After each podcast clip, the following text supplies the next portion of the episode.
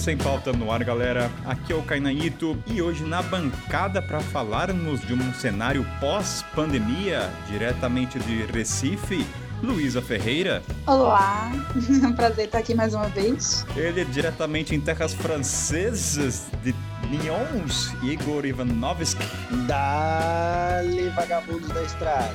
E diretamente de Ponta Grossa, Paraná, pela primeira vez nessa bancada, faz o merege. Fala aí, galera. Prazer estar aqui, fazendo parte dessa bancada e é nóis. E hoje na pauta para falarmos do cenário, lembrando aos ouvintes que não somos especialistas, não somos futurólogos, somos pessoas que fazem do achismo, não, não lemos mapa astral, mas vamos tentar prever como vai ser esse mundo de viagens aqui nos pertence depois que tudo isso acabar. Então vamos começar logo esse programa, então sobe a trilha e começamos a debater.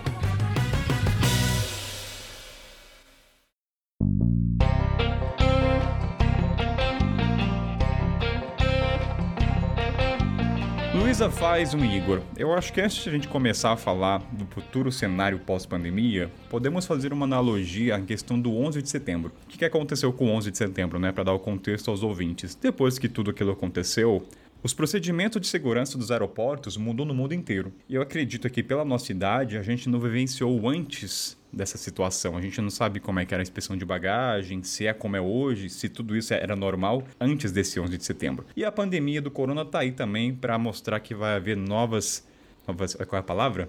Vai ter novos procedimentos de. Oh meu Deus, travei aqui, gente? Que segurança, isso? De segurança. Não, segurança. não, não, não, peraí. Ih, meu Deus. Saúde, né? É saúde, então peraí. Deixa eu voltar. Os novos procedimentos de saúde. Não é sanitário? Não é sanitário, sanitário saúde, vai ficar dessa é, maneira, vai ficar dessa é. maneira mesmo. Não, eu não vou editar, vai ficar assim. E deixa assim errando, mesmo que o rosto tem que errar. Mas o ponto é, lendo na internet, né, ou como faz, não falou nos bastidores, o tio Google, vamos usar aqui essa palavrinha, gostei dela. Uma delas falam que haverá uma permanência do uso de máscaras nos aeroportos daqui para frente. Vocês co concordam que isso deva acontecer? Vamos começar por esse bem básico de máscara em aeroportos. Eu acho que essa questão da, dos procedimentos em aeroportos vão mudar muito em relação ao que for possível em relação ao vírus, né? Por exemplo, ainda não se sabe se a pessoa que já pegou fica imune, quanto tempo dura essa imunidade, né? Porque se falava até em ter um passaporte de imunidade, né? Dizendo assim, tipo, ó, já peguei, não vou pegar mais, então eu posso viajar. E também se fala em ter testes rápidos né, nos aeroportos para a pessoa, enfim, ser testada na hora para saber se está contaminada ou não. Mas aí também não sabe se esses testes vão estar disponíveis, né? É, acho que os Emirados Árabes já começaram a emitir um teste rápido, que dizem que você consegue em 10 minutos. Então, Sim. se uma empresa já começou, é só uma questão de tempo de outras, né? Mas até essa vacina, esse teste ser eficaz, é tudo uma questão também de tempo, né, Luísa? É, a gente vai ter que ver aí como é que vai ser os novos desdobramentos. E especialmente essa questão da imunidade, né? Porque seria uma forma, acho que seria a forma mais segura, assim, né? Se a gente pudesse realmente saber, tipo aquela, um comprovante de vacinação de, de febre amarela, né? Que aí você isso. levava, ó, isso aqui, né? Fui testado e tô imune, mas a gente ainda não sabe como é que vai, o vírus vai se comportar, né? Mas eu acho que é muito provável que realmente seja um saco, né? Viajar de avião, assim. Vai ser, tipo, vai, com certeza vai ter um, algum, cuidados extras né, provavelmente num, num futuro, assim, né, de forma permanente mesmo, assim, da gente, sei lá, tá doente, ter que usar máscara como os, os asiáticos já fazem, né, e ter que fazer algum controle de temperatura, enfim, ter que implementar novos procedimentos, né, como você falou. Hoje em dia, pegar um voo internacional já é demorado. Se o pessoal já pede quatro horas, depois dessa pandemia, vamos pensar que vai ter todo um processo sanitário, de limpeza, vai acrescentar mais uma hora e meia, duas horas aí. Vamos imaginar que a gente vai passar por máscaras que emitem um gás de limpeza de bactérias, como você mesmo falou, temperatura e vice-versa. As comprovações médicas, eu acho que elas vão ficar muito mais rigorosas, ainda mais isso também para visto. Então você imagina que já é meio burocrático você ir em embaixada com certa documentação. Possivelmente haverá uma exigência agora para esse Covid e outras doenças, né? Então, se para 11 de setembro estava para segurança, o Covid está aí para a parte sanitária. Então, assim, vamos esperar que o tempo que a gente vai passar em aeroporto vai aumentar ou talvez duplicar, é que algumas matérias falam. É, isso daí é uma grande incógnita, mas assim, por exemplo, é, a Luísa citou muito bem febre amarela. Nós brasileiros, se a gente for para Tailândia, tem, tem um controle lá. Antes de passar pela imigra imigração, tem que ir numa, numa sessão de saúde deles, um controle, e mostrar a vacina a, carteirinha internacional de vacinação contra a febre amarela. Se não tiver, não entra na Tailândia. Uma outra coisa que eu já vejo há um tempo, assim, de uns dois, três anos para cá, eu tenho visto em vários aeroportos, eles têm uma espécie de uma câmera infravermelho que analisa a distância, a temperatura das pessoas. Então, se você passar na frente dessa câmera e porventura você estiver com a temperatura acima do, do, de 37 graus, você já, algum segurança já vai te abordar e falar, não, vem aqui, vem aqui, tem, deixa eu analisar você. Isso tem uma matéria que eu acho que o Igor, em Porto Rico, eles já começaram a aplicar, que toca um alarme caso alguém esteja superior a 37, né, como você mesmo falou. E essa matéria, ela também traz alguns pontos que, assim, nem toda febre é corona, né? Pode haver também esse problema. Às vezes é só uma febre. E nem todo mundo que tá com corona vai estar tá com febre também, né? É, e tem a questão que para muita gente é assintomático, ou seja, não tem sintomas. Então tem, tem vários aspectos aí que vão fazer que a identificação do corona se torne muito difícil nos aeroportos. Vai ser muita exigência de vários exames para poder comprovar no final. E para para pensar, vamos lá, eu, eu Carnan, tô no aeroporto, vamos criar uma situação hipotética. Tô com corona, foi comprovado. Entendeu? Eu não sabia, eu estava sintomático, eu não estava nem um pouco resfriado, nem com febre. Qual vai ser o procedimento? Volta para tua casa, perde o voo? E aí nisso eu faço uma linkagem que eu não vi muita coisa falando. As seguradoras de viagem, como é que elas vão fazer com corona? Vai ter só um aspecto para isso. Elas vão cobrir o cara que pegou corona e cancelou a passagem? Tem disso também. Nenhuma seguradora de viagem estava lá nos anexos corona. Então é uma coisa também que a gente pode debater. Tem muita coisa que vai ter que ser redefinida, né? Inclusive, assim, também nas previsões que eu estava lendo, se falava muito de, assim, alguns destinos talvez possam, sei lá, abrir fronteiras, mas aí se aumentar os casos, fechar de novo, hum. coisas desse tipo, né? E aí você comprou um pacote de viagem, você vai precisar cancelar, e como é que vai ficar as regras, né? Que agora, por exemplo, as companhias estavam reembolsando por causa do vírus, mas se se tornar uma situação tipo, né, permanente, assim, de longuíssimo prazo, as empresas não vão ter como ficar reembolsando, né? Aí daria um voucher para você ir em outro momento, né? Acho que todo são vários aspectos, né, inclusive legais, vão ter que ser reavaliados em relação a esse cenário aí. E nesse ponto, né, da fiscalização de aeroportos ou fronteiras terrestres, a gente pode pensar como vai ser esse tipo de controle, né? Porque, pegando esse exemplo da febre amarela, por exemplo, teoricamente, nós brasileiros temos que ter a vacina e o certificado para viajar na Bolívia e Peru. E eu passei por uma situação na Bolívia, um tempo atrás, que eu tinha viajado com o meu certificado e entrei no país, mostrei, e eu perdi o meu, o meu certificado dentro do país e quando eu fui sair, também eles não pediram nada, assim. E aí, numa outra situação, que eu fui, e eu fui sem, porque não tinha, não tinha feito. O cara da imigração lá, ele queria me multar porque eu não tinha o, o certificado. Mas ia multar, mas ia deixar entrar. Sim. Paga, paga a multa, mas entra com a possível febre amarela. Não tem importância. É. A gente, isso é, depois então... resolve.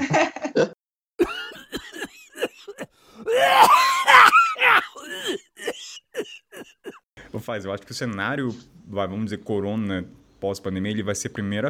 Os aeroportos, né? Vão primeiro se adaptar, mas fronteira, falando honestamente, não sei, vai, fronteira das Américas, não sei, mas fronteiras africanas, esquece. Eu acho muito difícil aplicar em qualquer vigilância sanitária nas fronteiras.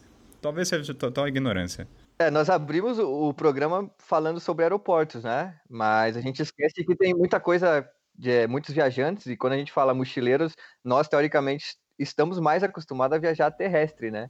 Então, para a gente, por exemplo, ah, tô saindo da América do Sul, vou para Europa, eu vou pegar o voo, mas e depois quando eu viajo para alguma fronteira perto, África, Ásia, que você faz terrestre, como que vai ser essa situação, né, de controle também? Porque em alguns lugares a situação já é muito precária, né? E aí tem toda essa questão de, de visto e certificado disso, daquilo, quanto tempo vai ficar, enfim, é um, é, da, da... é um cenário que eu não consigo nem projetar, para ser bem sincero, Faison, nas terras africanas. Não consigo imaginar como vai ser. Na Ásia, mesma coisa. Por terra, esquece. Esquece. Talvez o que possa acontecer é a exigência da carteira mesmo. Talvez a, ONU ou algum órgão emissor de saúde faça uma carteira universal que você precise, sabe-se lá quanto tempo vai demorar, e as embaixadas e as fronteiras vão começar a exigi-la como obrigatoriedade para todo mundo, principalmente brasileiro, né? Que agora a gente está com fama aí, então Eu acho que vamos entrar um consenso aí que a coisa que deve acontecer deve ser essa carteira de vacina contra o corona. Acho que outra questão é, inclusive, a que você falou, né? Que, por exemplo, os brasileiros estão mal vistos, né? Tem alguns países que muito provavelmente não vão querer receber a gente nem tão cedo, né? Sabendo que a gente está lidando tão mal com a situação. Eu fiquei pensando, será que de fato isso pega? Porque a gente sabe que a gente tem essa fama, mas essa fama é muito mais na mídia europeia e americana que chega mais informação. Não sei lá, nas terras africanas, na Ásia, será que tem esse estereótipo brasileiro, tem todos esses casos ou não? Será que, será que fixa isso para eles? Esse é meu ponto. É, para a população em geral, eu imagino que não, né? Eu acho que, por exemplo, essa coisa do preconceito também, né? Que, é, que você via desde o início, né? O pessoal, tipo, via um chinês na rua e ficava gritando, né? Corona e tal. Eu não acho que chegaria ao ponto de pessoas pensarem, ah, é brasileiro, vou ficar, né? Não quero perto de mim. Mas eu acho que provavelmente a nível institucional mesmo, assim, dos governos, eles vão saber, né, quais são os países que têm mais risco de trazer o vírus para o país deles. Sim, eu acho que, por exemplo, os países que recebem mais brasileiros devem tomar alguma medida. Portugal, questão da imigração, acho que deve tomar alguma medida. Não sei, ainda não teve nenhuma atitude, mas nunca saberemos. Estados Unidos bloqueou até quando, por exemplo, Estados Unidos? Eu não sei dizer até quando, acho que é sem previsão. Agora, uma coisa que eu tinha lido também é que é muito provável que os países, assim, porque tem muito país, assim, né, a tendência que eu acho que é uma coisa que a gente vai falar também, né, é estimular muito o turismo interno e tal, mas tem muitos países que não se sustentam só com a sua, né, o turismo da sua própria população. E aí, é, as previsões são que essas aberturas comecem com certos acordos, tipo a Nova Zelândia e a Austrália, né, eles já estão prevendo fazer o que eles chamam de uma bolha, né, que vai autorizar viagens de pessoas entre os dois países, mas não vindo uhum. de outros países. E aí é provável que vários países façam tipo, meio que essas parcerias assim com outros que eles sabem que costumam levar muito turista para eles e que eles confiem que estão lidando com a situação de uma forma razoável, né, que é o caso da Austrália e da Nova Zelândia.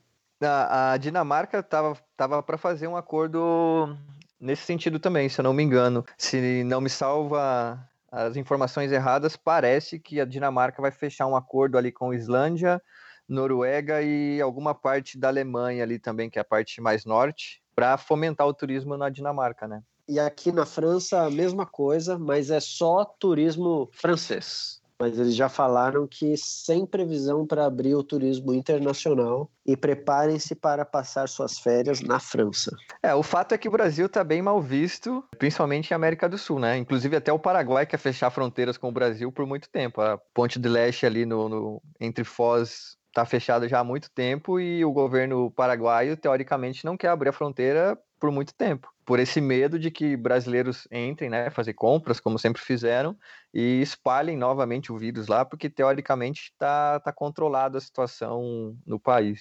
Obviamente que é uma previsão, mas de acordo com as medidas que o nosso governo tem adotado, né, indo também em contramão aos governos, por exemplo, de Chile e Argentina, que um artigo que eu li a princípio, até setembro, as fronteiras com o Brasil iriam estar fechadas e eles estariam fazendo acordo entre eles também para fomentar turismo. Então, num primeiro momento, eu acho que para gente brasileiro também viajar pela América do Sul não vai ser uma boa, assim, porque a gente vai ter essa coisa de que é, talvez levar o vírus, né? Até porque agora, junho, segundo os especialistas, também é o, é o ápice que vai acontecer no Brasil, né? Dos picos e os casos e surtos. E fora isso, ainda provavelmente vai ser bem difícil a gente atrair turista, né? Porque não só a gente está assim, teoricamente os países que quiserem atrair turistas estrangeiros, eles vão ter que mostrar não só números baixos de infecções, mas também que tem um sistema de saúde capaz de atender caso alguém venha se contaminar, né? Imagina, você vai viajar, você pensa, putz, se eu pegar corona, será que eu vou ter, conseguir um lugar no hospital, né? Isso vai ser, acho que, um critério importantíssimo. Então, até para a gente atrair gente de fora também acho que vai ser bem difícil. Não, eu concordo. Porque, teoricamente, o turista não vai se sentir seguro, né? Em conhecer o Brasil sabendo que, é, sei lá, daqui um mês, vamos dizer que controlou, mas é, há um mês atrás a gente, no momento agora, a gente atingiu 30 mil casos, né, de, de corona. Então, assim, o turista ele não vai viajar para um país que está com surto alto, que não sabe quando isso, a curva vai parar, e que momento vai meio que estabilizar para oferecer uma segurança para o turista viajar pelo Brasil, né? Eu acho que o próprio brasileiro não está seguro de talvez viajar por dentro do Brasil ainda, né? É, eu acho que a gente também nem confia muito nos, nas informações oficiais também, né? Até se me disserem, ah, tá tranquilo, os casos estão caindo muito, eu não sei se eu vou acreditar, não.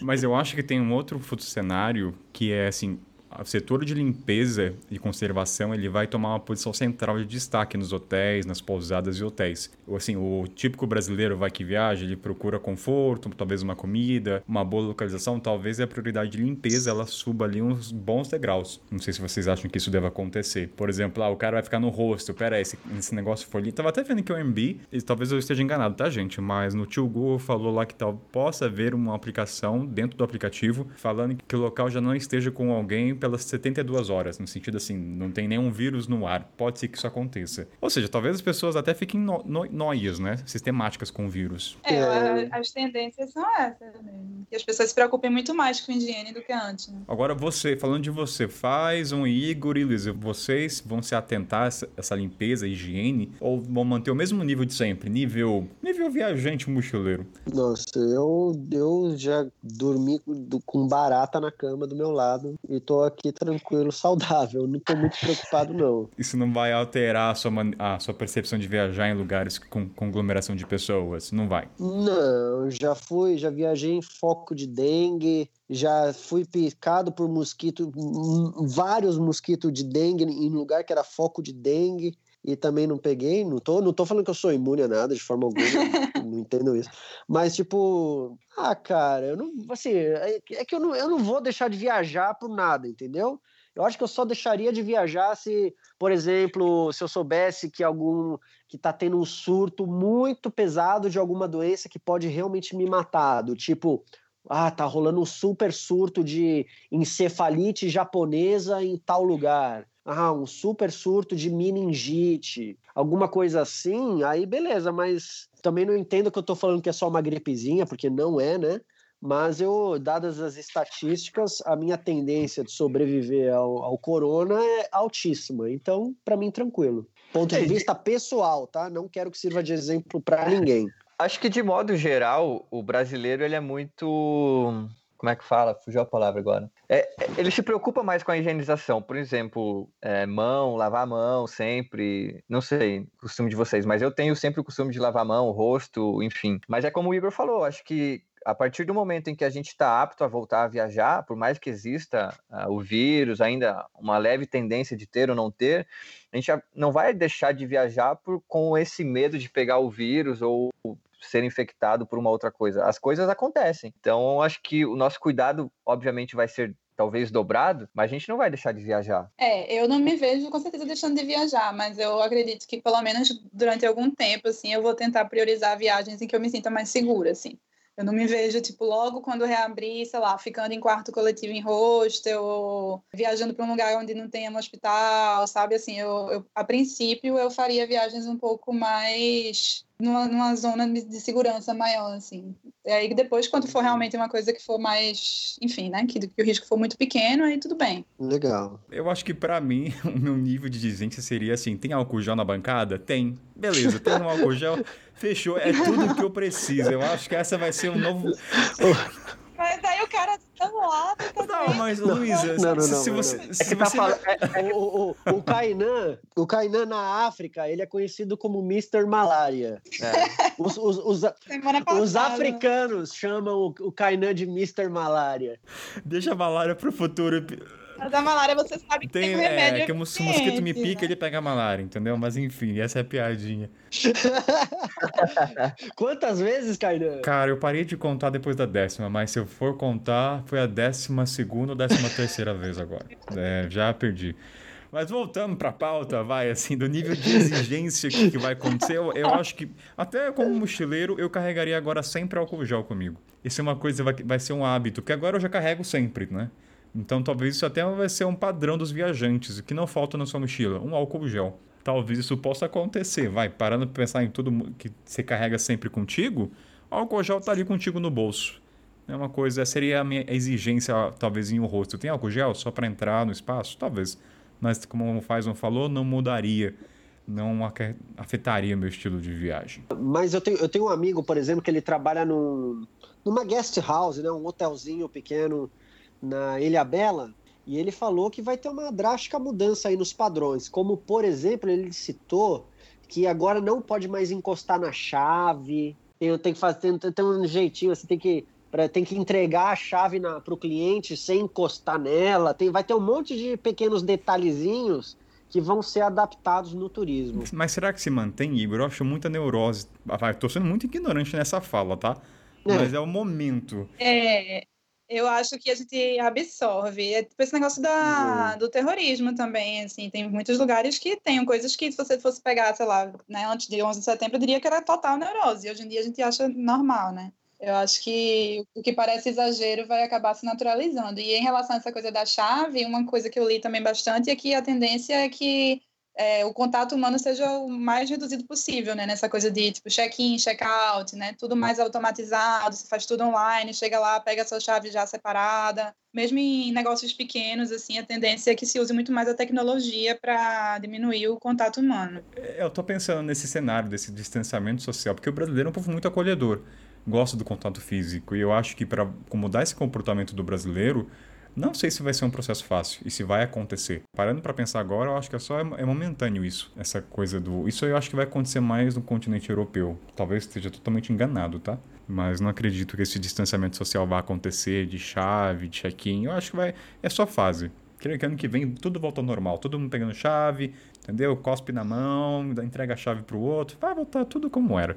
Até porque não é todo lugar que tem essa possibilidade, né? De você fazer um self-check-in, por exemplo também tem essa, essa parcela de, de alguns locais que não vão conseguir se adaptar com esse self-check-in, sem chave ou sem contato, porque não tem uma estrutura para tal. Mas é porque, a princípio, se você tem um pequeno negócio e você quer sobreviver, né? Você quer que as pessoas visitem você logo nessa retomada, teoricamente seria uma das principais coisas que você tem que fazer, né? Para convencer as pessoas. Tipo, você porque eu acho que, mesmo que boa parte das pessoas não esteja tão preocupada, com certeza vai ter uma parcela razoável de viajantes que vão estar priorizando lugares que estejam tomando certas atitudes, né, para diminuir o risco de contágio. Então, assim, teoricamente, se você tem um, um empreendimento turístico, você deveria colocar isso como prioridade, né? Mas é óbvio que realmente não vão ser todos, mas acho que assim vão ser muito mais do que seriam em outras condições.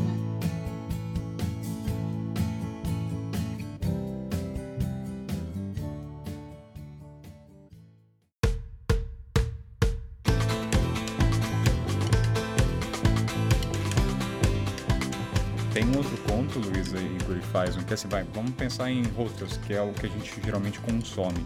Dizem em sites brasileiros que haverá um novo tipo de consumidor, falando do turista, né, que vai ser mais focado em experiência, seja ela gastronômica ou natureza, enfim. E agora fazendo linkagem com hostel, vocês acreditam que os hostels que se baseiam muito em festas, que tem essa fama, eles vão diminuir muito ou talvez venha a falir? Porque, queira ou não, tem vários tipos né, deles. Tem aquele que o cara vai para descansar, mas tem aquele que é para entretenimento, galera se encontrar, festa, DJ.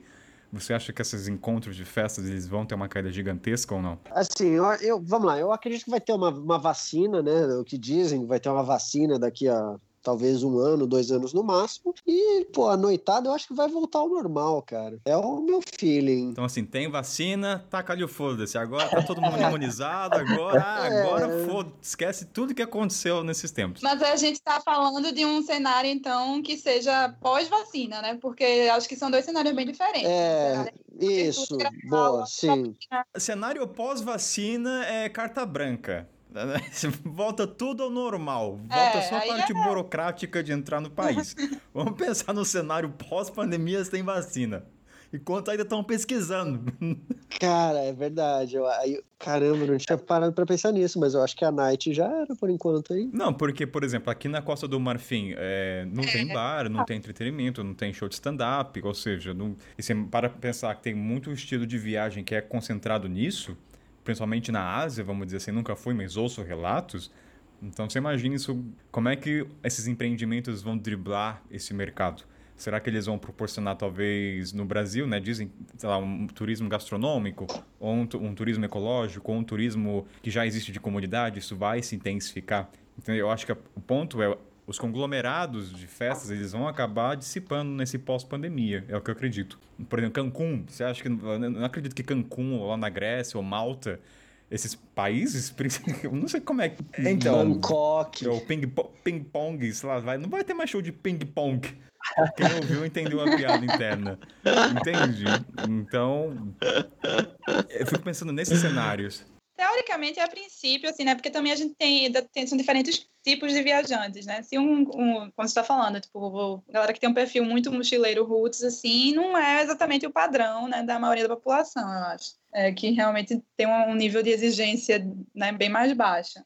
Ah, e outra questão também, né, que tenho visto também muitas previsões, a gente estava até comentando aqui também, né, nos bastidores, é que existe essa teoria, assim, de que as pessoas comecem a viajar também de forma talvez um pouco mais consciente, né, porque a gente está vendo, inclusive, é, alguns efeitos assim concretos do que a presença humana fazia nos lugares, né, de, do, do, efeito negativo que a gente tinha e com quando a gente deixou de estar em certos lugares, eles ficaram muito melhores do que quando a gente estava lá em massa, né? Muito, muitos lugares que a gente viu que diminuiu a poluição, né? É, desde poluição atmosférica das águas também, enfim, questões também do pelo overtourism, né, que é aquele turismo em excesso em, em cidades que eram são muito turísticas, né, que traziam alguns efeitos negativos é, para a população, para o patrimônio, enfim. Tendo essa noção assim clara do que de, alguns efeitos negativos do turismo de massa, talvez a gente possa se comportar de forma diferente no futuro. Não que eu esteja muito otimista em relação a isso, né? Mas você acha, Luísa, que o fato das pessoas conseguirem ver o antes e o depois porque até então nunca pôde pôr em prática, né? Situações como o Canal de Veneza, que voltou a ter água, a presença dos animais tomando seu habitat é, que antes não se estava. Então, você acha que talvez isso ajude o ser humano a se tornar mais consciente no turismo? Que queira ou não, tudo antes era muito campo teórico. Falava-se, ah, a presença de massa, de massa, mas e aí, vamos tirar para ver como é que é. Nesse caso, a gente foi obrigado a sair e viu de fato o que acontece a natureza com o seu devido tempo agindo.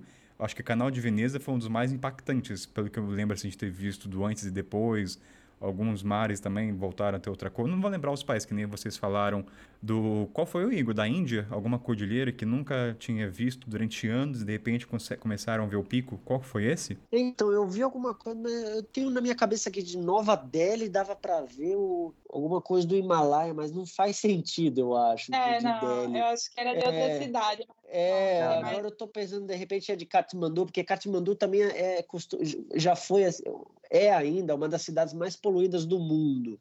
Talvez seja isso, que de Katmandu não era possível ver há mais de 10, 20, sei lá, 30 anos e agora é possível ver. Tá aqui o tio Google para ajudar a gente, que agora não fica mais do campo teórico. Ó. Himalaia fica visível para a Índia após quarentena contra a corona derrubar poluição. Olha então. É, a partir de onde? Diz aí. Uh, o primeiro-ministro é uma parte da Índia, entendeu? Moradores do ah, país começaram da maior cadeia montanhosa do mundo, que nunca viram ou seja, eu acho que todas essas pequenas coisas, Luísa, talvez faça com que, de fato, o turista fique um pouco mais consciente.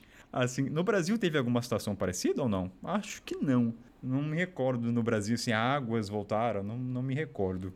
É, eu acho que de sair notícia, não, não, também não lembro de ter visto, mas com certeza, assim, na verdade, você estava falando que fica no campo teórico e tal, é porque a gente também se acostuma, né? A gente escolhe não ver. Porque se você for, por exemplo, eu sou recifense, né? Se você for em Porto de Galinhas, né? se você fosse antes, quando o turismo estava normal, é, você via claramente que a presença daquela quantidade absurda de pessoas no verão estava destruindo o ambiente, sabe? Tipo, é porque a hum. gente tá, tá todo mundo fazendo, a gente meio que não, não para para pensar muito assim, mas era muito óbvio, na verdade. E eu imagino que esteja se recuperando também, né, nesse, nesse período de, de vazio, né. Mas eu, sinceramente, eu adoraria acreditar que as pessoas realmente se coloquem não só em relação ao turismo, né, mas que a gente revise muita coisa na nossa forma de viver, né. Eu fico pensando aqui, ó, por exemplo, vamos colocar, vamos dar o exemplo de estudo de caso o canais de Veneza. Você não acredita que o governo vai fazer com que depois de as águas terem voltado a tal tonalidade de cor, eles não vão pensar duas vezes antes de adentrar tanto turista, já que eles viram que ele, olha, peraí, a nossa água ela é bonita ainda. vamos, vamos, vamos maneirar aí, vamos manter isso aqui, não vai voltar a fuder de novo. Então, talvez, para a natureza cumprir sua parte, talvez o governo faça com que o número de pessoas se restrinja. Porque eles viram o resultado, né? Talvez é, isso possa acontecer. Eu espero. É porque, assim, eu fico... Eu, eu, realmente, assim, é tipo uma das coisas que eu mais gostaria na minha vida, assim, que as pessoas mudassem a atitude, né? E que houvesse regulamentação para evitar que o turismo trouxesse danos para os lugares, né? Mas é porque eu acho que já tem muita gente militando por isso e que não se muda porque o pessoal só quer o dinheiro mesmo. E, especialmente depois de uma recessão, de uma crise como essa, eu acho que muita gente vai estar só, tipo, ah, eu quero, né? Eu tô precisando da grana, então pode vir do jeito que for, porque a gente gente quer o lucro. Gente... É, mas eu acho que é uma tendência natural. Assim, inclusive a Ásia já vem combatendo o overtourism. Por exemplo, o lugar mais famoso, aquela ilha do filme A Praia, lá do Leonardo DiCaprio. Por tempo indeterminado é proibido visitar a ilha. Você só pode ir de barco, mas sem pisar na areia. Por quê? Sim. Porque estava uma situação absurda. Outro lugar que tem um controle, só abre alguns meses por ano. O lugar que eu fui, Perhentian Island, na Malásia. Eu lembro que também, por conta da reconstrução dos corais, então, assim, se na Ásia, que na teoria tem um controle menor, acredito que é. no, no Ocidente essa tendência torne-se realidade. É o que eu acredito. É, mas assim, esse exemplo que tu falou da praia, eles esperaram a praia estar tá quase destruída para poder fazer alguma sim, coisa também, né? Sim. E tem sim, é várias é outras que estão se encaminhando para isso e o pessoal não restringiu ainda. Então. Concordo. Eu não sei, é porque faz, faz décadas que existe gente que alerta para esses problemas, sabe? E a sim. galera ignora. Mas vamos, vamos torcer, né? Pelo menos podemos torcer. Eu acho que com a pandemia, né, é, meio que veio sustentar um pequeno movimento, vamos nos classificar assim, que surgiu talvez há poucos meses ou coisa de um ano aí, onde muitas pessoas começaram a bater ponto em questão de um turismo mais sustentável, né? Um turismo mais consciente, ecológico, apontando essas ilegalidades desse overtourism, onde encontra-se milhares de pessoas no mesmo lugar. Acho que a gente pode ter uma, uma, uma melhora nesse, nesse quesito, sim, para o futuro. Pelo menos eu estou bem esperançoso nesse, nesse, nesse sentido.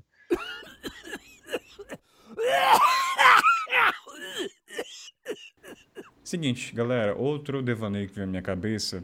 Os, tem alguns países que têm a fama, o, o, arquétipo, né, de ser um país que não tem tamanho de higiene. E eu vou colocar a Índia como caso. Vocês acham que o fato desses países, vamos lá, Índia e outros, a Índia eu acho que é o específico, mas talvez alguns africanos, visto lá fora, não detêm higiene. Um processo sanitário tão elevado quanto julga-se europeu ou ocidental. Vocês acham que esses países, por tal fama, vão ser afetados pela visitação devido ao corona? As pessoas vão pré-julgar, achar que não tem toda questão de saneamento, de estrutura hospitalar. Creio que isso vai afetar a imagem, vai fortalecer ainda mais a questão da não prevenção do corona. E vamos, vamos citar aqui Índia, tá? E o Igor já foi, a Luísa já foi, então esse estereótipo que eles carregam da não higiene vai fortalecer para as pessoas não quererem viajar e tirar partir do pressuposto que lá não vai ter uma estrutura de limpeza e poder pegar um vírus, a chance seja muito Uau, maior. Eu acho que no caso da Índia eu só comentar assim, que eu acho que além do, da questão da higiene, existe a questão das aglomerações, né? Que são inevitáveis. Olha, eu acho que tudo vai depender de como a mídia vai, vai transmitir a mensagem. As pessoas são altamente influenciáveis, e sim, a Índia tem a fama dela. É uma, eu acho que vai depender da mídia esse ponto, cara impossível de prever. Então fudeu, então. Se depender da mídia, fudeu. Que até hoje tá assim, não vai ser de pós-pandemia que vai mudar em cinco meses. É, eu não vejo um viajante mais conservador, por exemplo, indo para a Índia nem tão cedo agora, né? Alguém que já estaria um pouco é. reticente de ir, né? Nesse novo cenário, provavelmente vai estar bastante reticente, né? É, é verdade. Porque, assim, é, é que eu imagino, assim, eu, eu não, eu não vou deixar de ir para a Índia seja eh, por, por conta de, dessa situação. Uhum. Mas eu acredito que muita gente vai deixar de ir, né?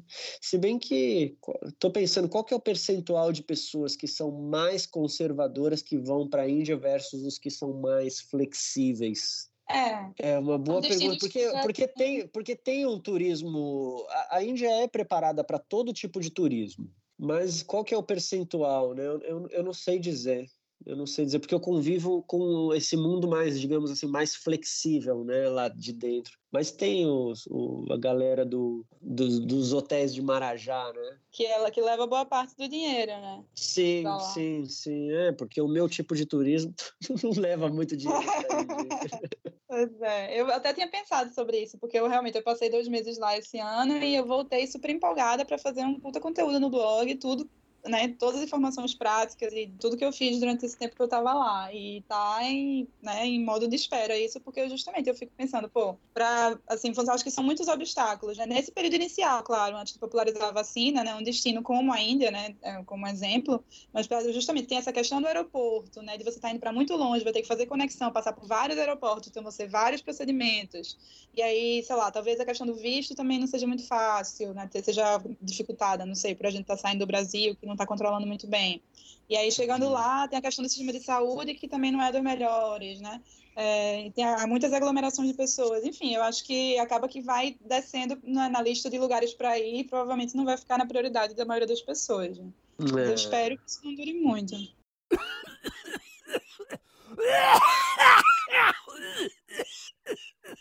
E faz um. E você que trabalha com expedição, quer dar um panorama do cenário, como te afetou, se você pensa em fazer expedições esse ano, o ano que vem, você esqueceu totalmente o mercado internacional? Como é que o corona te afetou? É mais uma questão do dólar, a questão das pessoas estão com receio de viajar? Afetou nos dois sentidos, né? Porque quando começou, de fato, a, a espalhar mundialmente, a primeira coisa que aconteceu com as minhas expedições foi cancelar a Amazônia.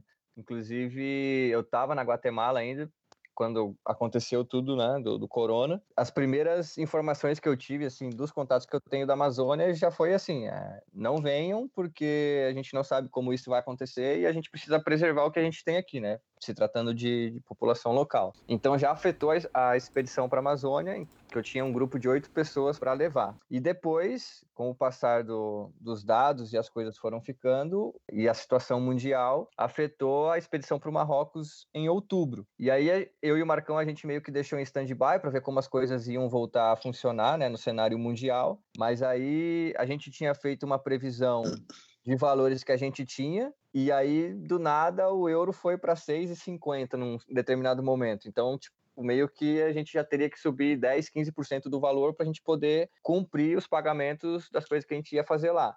Então, já afetou nessa parte também. E aí, chegou no momento em que a gente também pensando nas pessoas que iriam e recebem em real, afeta diretamente a economia dessas pessoas. Então a gente decidiu cancelar todas as coisas para esse ano e repensar em algumas coisas. O que eu fiz a partir de, um, de outros dados que eu comecei a receber em relação ao sul do Brasil é que algumas coisas voltarão a funcionar provavelmente a partir de agosto. E aí eu tenho pensado em algumas expedições assim mais curtas, de três, quatro dias, para a região sul do Brasil, inclusive em agosto, talvez eu faça o Pico Paraná, que é na Serra Paranaense, onde a gente vai fazer um ecoturismo pegando os dois picos maiores da serra. Ou seja, o mercado interno brasileiro vai se alavancar. Eu não sei se vai se alavancar, porque a gente não tem, de, certa forma, um apoio ao turismo brasileiro, né? Partindo da, da nossa política, ou até mesmo o próprio brasileiro fomenta o turismo brasileiro. Mas uma das coisas que eu quero fazer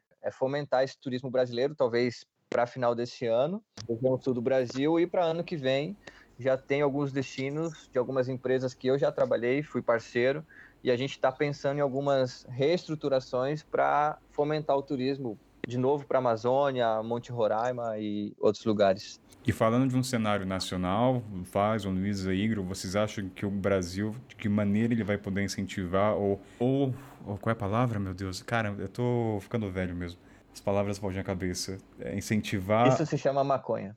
Estimular. É, é, é, vai, deixa eu voltar. De que... Meu Deus do céu, gente. Pera aí, o que que tá acontecendo? Pela primeira vez tô esquecendo palavras. Mas só o, o incentivar já não basta na, na sentença, não? É que é tinha outra palavra. É incentivar ou Cara, não vem a palavra, eu esqueci, eu tava na, tava na pauta tipo, isso. Dar algum subsídio. Subsídio, obrigado, subsídio, meu Deus. Subsidiar, subsidiar. É, de que maneira o governo vai, é vai poderá subsidiar? Por exemplo, o Japão já soltou uma verba que vai ser aprovada, acho que é só uma questão de tempo, que ele vai custear metade dos custos dos turistas próximo das Olimpíadas. Uma outra ação que o governo português fez, não o governo na verdade, né? Foi a Associação de Blogs Portugueses de Viagem Todos entraram em consenso que eles vão só viajar no país e fazer matérias nos vilarejos, enfim. Como é que vocês acham que o Brasil, nossa querida terra brasileira, Tupim, Guarani, vai incentivar o nosso turismo, que é praticamente nulo em comparação com os países vizinhos? Eu acho que, partindo assim, de um governo federal, talvez a gente tenha muito pouco incentivo. Isso é evidente ao longo dos anos, que a gente tem muito pouco incentivo a, a partir do governo federal. O que eu acredito, talvez, é que alguns governos estaduais, junto com algumas prefeituras, fomentem esse turismo. Do que a gente já falou também dos bastidores, desse turismo mais regional, esse bate-volta, alguma coisa no final de semana, talvez esse seja um ponto positivo para a gente pensar no turismo brasileiro sendo fomentado pela própria população. Mas pensando em governo federal, um incentivo, alguma coisa, ou propagandas, ou coisas que incentive de fato o brasileiro a viajar, não, não vejo com bons olhos, não. Eu não consigo imaginar nenhum comercial no YouTube do próprio Ministério do Turismo para incentivar. Nem isso eu acho que eu consigo imaginar eles fazendo. Eu acho que estão fazendo. Vai, Luísa, defende. Defende com. Vai, vai, traz coisa boa. Não, defender não. Deus longe de mim defender o governo federal nesse momento. Mas o que eu ia dizer é que eu acho que o Ministério do Turismo está fazendo alguma campanha. Eu lembro que eu vi alguma notícia. Agora, o que eu lembro, o que eu tenho certeza é que tinha uma, a Confederação Nacional dos Municípios estava fazendo uma campanha para que tanto prefeitos quanto entidades, né, enfim, do setor privado estimulem o, o turismo é, interno aqui no Brasil. Então, eu acho que o pessoal está realmente se articulando, né? E em relação, você falou essa, esse projeto dos blogueiros de Portugal, aqui no Brasil também tem alguns blogueiros que estão criando se eu não me engano, é tipo como se fosse um guia de turismo, assim, cada um está falando sobre a região que mais conhece para também fomentar essas viagens aí aqui por perto, né? Enfim, por perto de onde você mora. Então, eu acho que, assim, eu acho que é uma das, né, aquela coisa de tirar uma limonada do limão, eu vejo isso como uma das coisas mais positivas, assim, que eu acho que é mais fácil de se concretizar, que é realmente, né, as pessoas passarem a valorizar mais o que tem por perto, né, especialmente, eu espero, os pequenos negócios, que são os que estão mais sofrendo, né, com essa crise.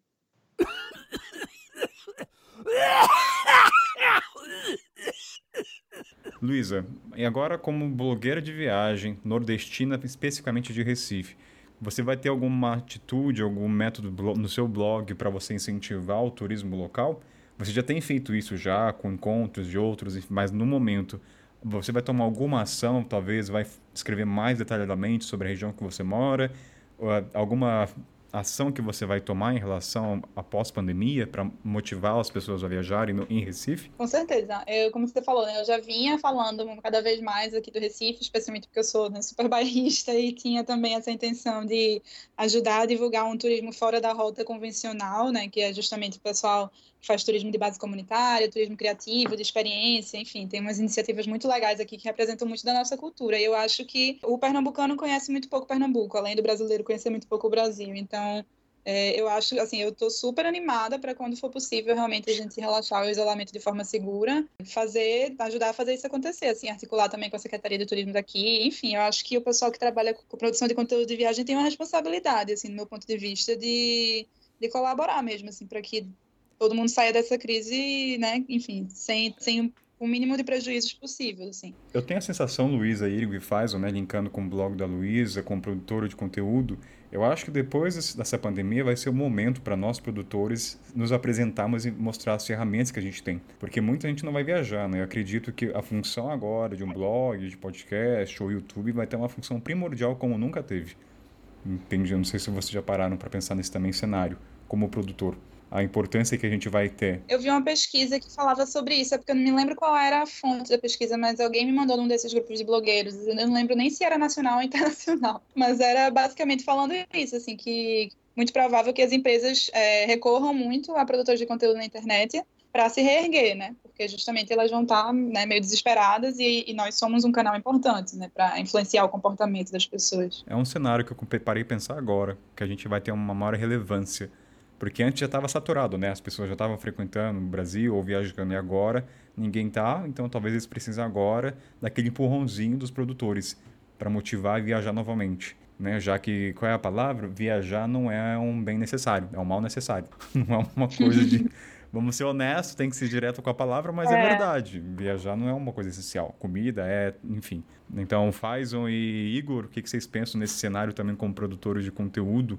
Pós-viagem, a importância a relevância que a gente vai ter ou não? Vocês acham que as empresas vão ter um olhar diferente em relação a nós? É bem na linha do que a Luísa falou, né? Eu acredito que as prefeituras vão investir. Também tem o mix do que o, o Faison disse. Eu acho que, sob a ótica do governo federal, pouca coisa vai mudar. Mas eu não sou o melhor exemplo para responder isso daí, porque eu sou mochileiro. Um expatriado, cara. É, é, tipo, nem.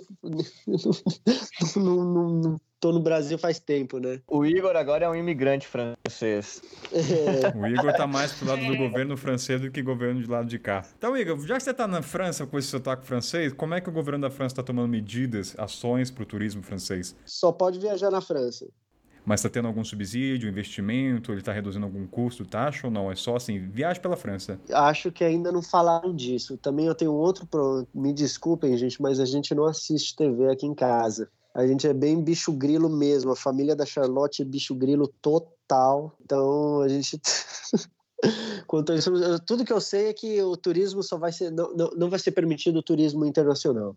Entendi. Então, se a gente quiser ir para a França, não rola. Tá tudo fechado. Ah, eu acho que ah, talvez eles abram, mas gente, ah, os franceses não podem viajar para fora, fazer turismo, só business.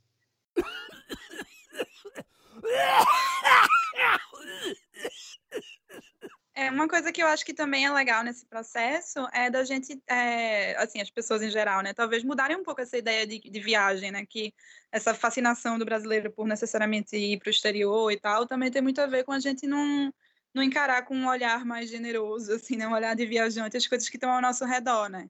Então, assim, aqui mesmo no Recife, por exemplo, tem muita coisa para fazer que eu e a maior parte dos meus amigos nunca fizemos. Não só de equipamentos turísticos tradicionais, tipo museu, essas coisas assim, mas sei lá, uma coisa cultural, tipo uma dança que acontece na, num bairro, sabe, mais popular, mas que é super tradicional e é feita há 100 anos. Enfim, esse tipo de coisa que a gente não, às vezes não valoriza, não, não conhece, não presta atenção. Então, com essa, essa dificuldade de você estar tá viajando para longe, talvez as pessoas parem um pouco para procurar mais, né, para para valorizar mais o que está perto delas. Ah, essa coisa de você olhar o Brasil como um, um, grande país turístico de várias geografias, eu acho que, Luiz, honestamente, é só você saindo do Brasil para ver isso. Você tem que ver de fora. Você estando dentro do Brasil, você pode falar, olha, eu falo por mim, tá? Brasil, assim, eu sei, eu sei que é bonito, mas só você estando fora você vai ter noção do quanto o Brasil é lindo. E, infelizmente, eu acho que é muito difícil você ter... É verdade. Você pode estar... É que nem o caso dos pais. Você só vai dar valor, eu falo por mim, a seus pais, como você vê eles como heróis ou seres humanos, quando você não os tem, quando você sai, entende? É a mesma coisa. Você tendo com eles todo momento, você não tem a percepção que você tem quando você está fora. Então, é a mesma coisa do Brasil. Então, isso, concilia, concilia as duas coisas. Eu acho que é unânime. Todos os viajantes que eu converso estão fora do Brasil, ainda mais por um longo tempo. Cara, Brasil é um dos lugares mais lindos que já tem. Ainda mais de opção de, de montanha, rio, cachoeira. Eu só tive... Cara, eu, eu sou de Taubaté. Do lado tem Ubatuba e Ilhabela. E assim, eu sempre falo, cara, Ubatuba e Ilhabela. Cara, eu não tinha noção do quanto Ilhabela e Ubatuba são bonitos. Até começar a ver, assim, até ir para umas praias aqui nas terras africanas. Ah. ah, vai lá, é bonito. Eu falei, nossa, mas isso aqui é bonito, mas... Eu... Assim, a 30 quilômetros da minha cidade tem uma praia linda. Aí eu só fui vendo isso sabe, olha só, o Batuba é lindo. E eu não tinha ideia disso. E tá a 30 quilômetros. É claro que quando eu voltar ao Brasil, a minha, noção, a minha relação com o espaço vai ser outra. Mas anexando o que você está falando, acho que concilia as duas coisas. É a visão de fora e a, a pandemia que te force a visitar esses lugares. Porque você não tem muita opção. Ali você é obrigado. Ó, peraí, eu não posso viajar para fora, para fora pelas incertezas, pelo dólar. Então, peraí, deixa eu ver onde é que eu posso daqui a 30 quilômetros. Você vai descobrir um monte de cidades que você nunca soube nome. Não vai ser a cidade lá que o Raul é. Gil falava, Paraningatinga, sei lá. Vai ser cidade que você nunca ouviu falar na vida. Entende? Tem muita cidade.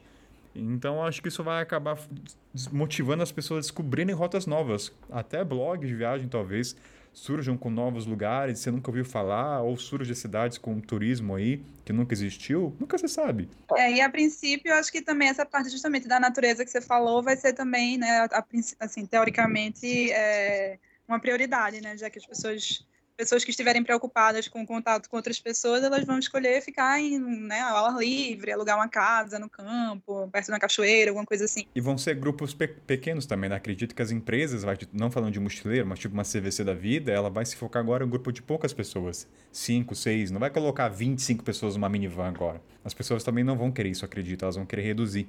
É. Acho que isso vai ser um novo comportamento até do turista brasileiro. Ele não vai querer ir no grupo de 50. Acho que eu li até uma matéria falando de cruzeiro. cruzeiro entre de viagem, cruzeiro foi o mais é, afetado de todos. Cruzeiro é bem complicado. Eu não cheguei a ler tanto, né, uhum. né? Porque não pertence ao nosso mundo. Mas cruzeiro definitivamente foi afetado. Muito mais que avião, entre aspas. No sentido de, sei lá, ter milhares de pessoas num bloco.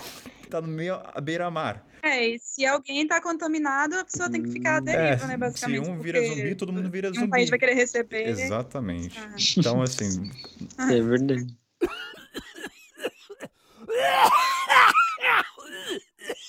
a gente já falou da máscara, que vai ser até um adereço meio que hippie agora do mochileiro, talvez. Cada um vai ter suas mascarinhas aí.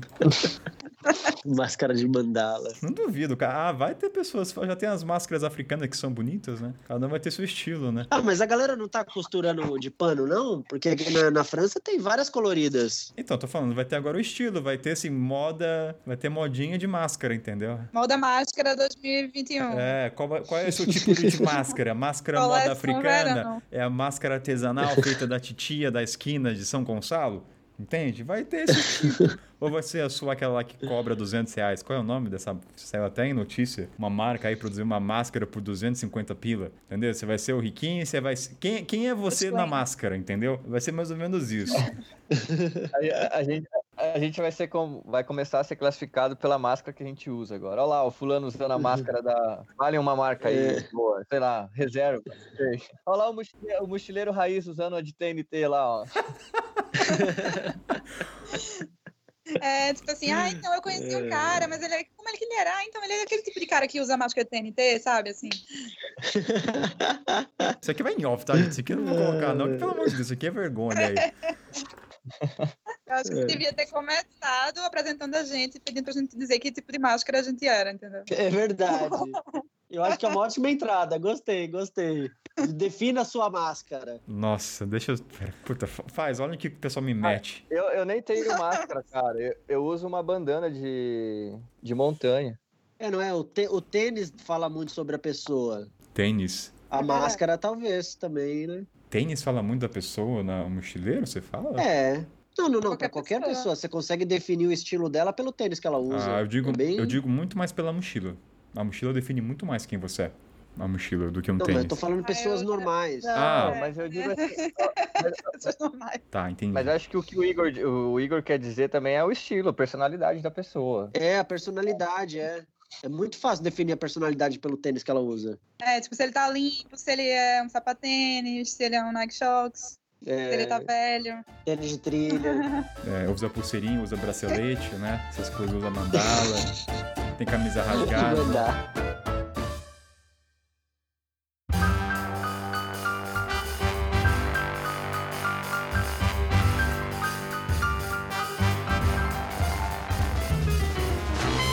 Jabá, galera. Aquele momento de vender o peixe. Começarei pela Luísa. Qual que é o teu produto de hoje? Opa! Então, vocês me encontram lá no janelasabertas.com e também Instagram, arroba janelasabertas. Faz um vai que é tua. Então, galera, procura lá no Instagram, faz Meirelles, lá você vai encontrar todos os links. Sou fotógrafo, professor e produtor audiovisual. E nas águas da França, Igor Ivanovski. Qual que é o peixe que corre nessas terras aí? Instagram, free.igor. E se você acha que é o momento de aprender a trabalhar pela internet, em marketingdeliberdade.com. E aqui é o Kainan, lá no Instagram kainan.it, tá desatualizado, né? Nesse momento de quarentena, mas logo logo volta. E o site também tá fora do ar, que eu tô reestruturando, mas assim que voltar eu aviso aqui no podcast. Então é isso, galera. Valeu e até a próxima. Valeu! É, Adeus! é, uh! Passa, passa.